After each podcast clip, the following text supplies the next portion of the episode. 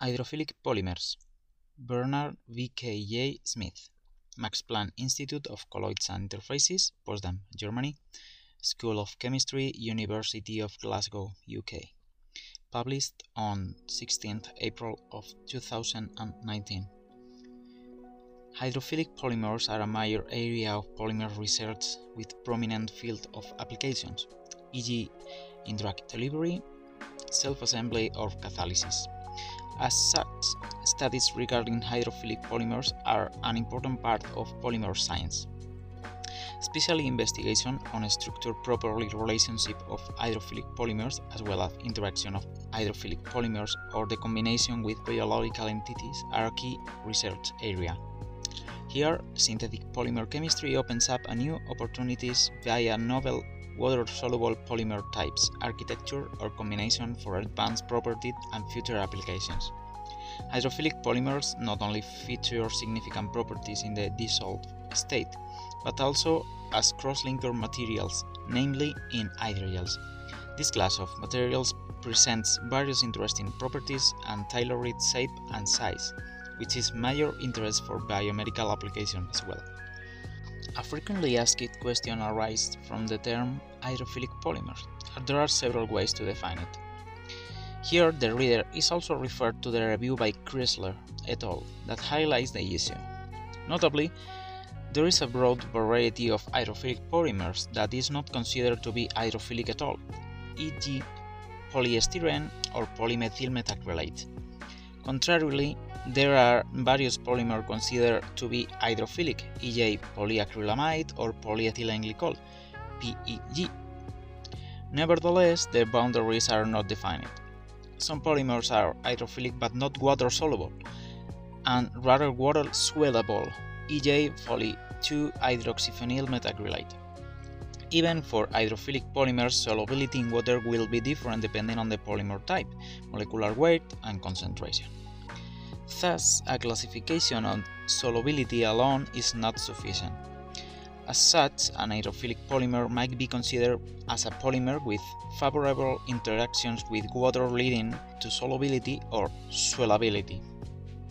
Of course, expanding the term to block polymers or including stimuli response increases the difficulty of a classification drastically, e.g., some polymers are hydrophilic at a specific pH but rather hydrophobic in other pH ranges, or amphiphilic block copolymers uniting hydrophobic and hydrophilic character. There seems to be no clear answer to the issue of defining hydrophilic polymers, but in the end, no answer might be needed at all. A final classification would just introduce a virtual boundary in the field that might not be constructed at all. In the present special issue, 11 primary articles as well as two reviews on hydrophilic polymers are collected that cover a broad range of topics, e.g. polymer characterization, recognition of hydrophilic polymers, self-assembly, hydrogels, and microgels. A major component of polymers research in polymers characterization, which is a challenging task, especially in the case of hydrophilic polymers. Schubert et al. report that fast method to identify alcohol and function impurities in PEG, which is also known hydrophilic polymer utilized in biomedical application. Reversed phase liquid chromatography on C18 derivatized monolithic silica rods was utilized to selectively elute PEG diol fraction next to methoxylate PEG, with fraction of less than 100% in short measurement times. A significant feature of several types of hydrophilic polymers is the ability to interact with biomacromolecules, e.g. with DNA or proteins. An example of recognition with a protein concanavalin A was investigated by Hu et al.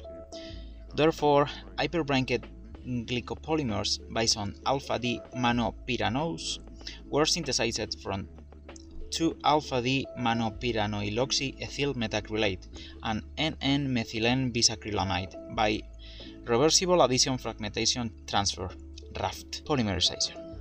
Subsequently, the lectin binding with concanavalin A was studied with respect to the degree of branching and molecular mass of the hyperbranched polymer.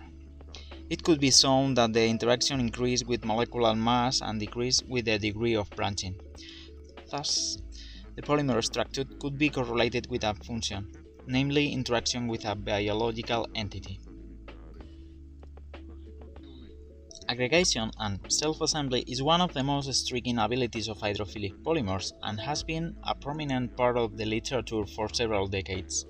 Notably, a distinction between the aggregation behavior of pure hydrophilic polymers and amphiphilic or even polyphilic polymers has to be made. This issue has been addressed by Klesser et al., who summarized the philicity concept in a review. The review is a good way to get an insight into the spectrum of philicity of polymers and the consequences for self-assembled structures in solution. Grimm and Schrader presented a dual stimuli responsive copolymers, namely poly N isopropylacrylamide co spiropyran acrylate. Both temperature and or light response was studied in the solution and solid state, showing a reversible switching from coil to globule state. Not only could the state of the copolymer be changed, but also the cloud point temperature itself was affected by light irradiation. A cell membrane inspired amphiphilic copolymer and its association behavior was described by Yusa and co-workers. Copolymers were formed from hydrophilic 2-methacryloxy ethyl phosphoryl MPC, and hydrophilic N-dodecyl methacrylate via raft polymerization. In an aqueous environment, interpolymer aggregation was observed. It was found that the aggregate featured an hydrophilic MPC surface as no absorption of bovine serum albumin was evident, which might be interesting for delivery applications. A common class of polymers material based on hydrophilic polymers is hydrogels that feature various significant properties, e.g. swelling, soft character, and biocompatibility. Further, the hydrogels application in the biomedical field are a major emphasis. For example, in tissue engineering or implants. Our team described a combination of hydrophilic polymers, self-assembly, and hydrogel formation. Therefore, the double hydrophilic block copolymer poly-N-vinylpyrrolidone B polyoligoethylene glycol methacrylate was combined with a alpha cyclodextrin alpha CD. The formation of a supramolecular complex between alpha CD and the block copolymer in water led to the formation of supramolecular hydrogels with remarkable thermoresponsive behavior. Hence, the hydrogels showed thermoadaptive behavior. EA heating of the gels to different temperatures led to the different mechanical properties after cooling to ambient temperature. Thus, the hydrogel knows its thermal history. As such, CDs can be utilized for the gelation, but they can be utilized for various other purposes in hydrogels as well, e.g. stimulus responsive of cargo loading. Bayan and co-workers utilized the kinetics of beta-CD inclusion complex formation to obtain the light cross-linking hydrogels. Therefore, an amphiphilic polymer was synthesized for hydrophilic acrylamide, sodium acrylate, and hydrophilic N-dodecyl acrylamide. For the gelation, an inclusion complex of beta-CD and phenol was added that released phenol slowly to the environment via interaction with their dodecyl group. Finally, the released phenol participates in a phenolic resin formation with formaldehyde to form the hydrogel. Thus, the formation of phenolic network cross-linking points was delayed via the inclusion complex. A hydrogel based on an emulsion of lemongrass essential oil and alginate was described by Cuomo and co-workers. To induce gelation, calcium 2 plus ions were slowly introduced into the emulsion from the calcium 2 plus EDTA complex via pH change. The mechanical properties of the hydrogel were studied with respect to the essential oil, alginate, and calcium 2 plus concentration. Another polysaccharide hydrogel was presented by Thiel and co-workers. Yet, in this case, microgels were targeted via microfluidics. Therefore, hyaluronic acid or chitosan was combined with the PEG crosslinker and tert-butyl isocyanide. The crosslinking was performed via a Passerini three-component reaction with PEG dialdehyde or an Ugi4 component reaction with PEG diamine and formaldehyde. The microfluidic approach allowed fabrication of monodispersed microgels with sizes in the range of 70 100 micrometers. Finally, functional microgels were formed by addition of functional carboxylic acid in the Ugi crosslinker reaction, EJ for the attachment of biotin. The functional microgels might be interesting for drug delivery, for example, after loading of cargo in the gel and functionalization with targeting ligands. A deep insight into the microstructure of PEG-based hydrogels was described by Lensen and co-workers. Therefore, eight arm stars site PEG were cross-linked via two pathways, either via photo-initiated chain growth polymerization or Michael addition step growth polymerization. Finally, the obtained hydrogels were dried and the obtained structure analyzed with respect to crystallinity. Apparently, the site of crystalline domains is strongly uh, affected by the polymerization process. Notably, this knowledge can be used to tailor to the crystallization behavior PEG-based hydrogels and finally the properties of the materials.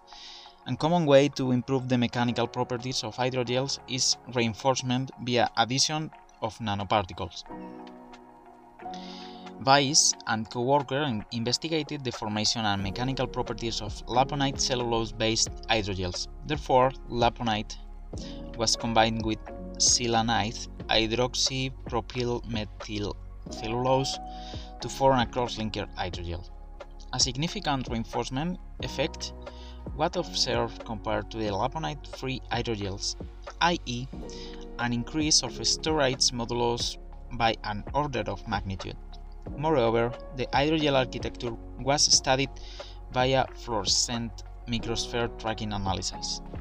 Two domains were revealed as the hydrogel consists of a dense laponite structure and loose aggregate areas in the surrounding.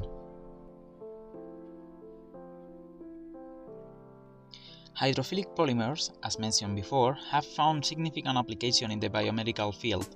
Hence, Zhao and co-workers summarized the recent developments of polymer-based nanomaterial for vaccines and drugs.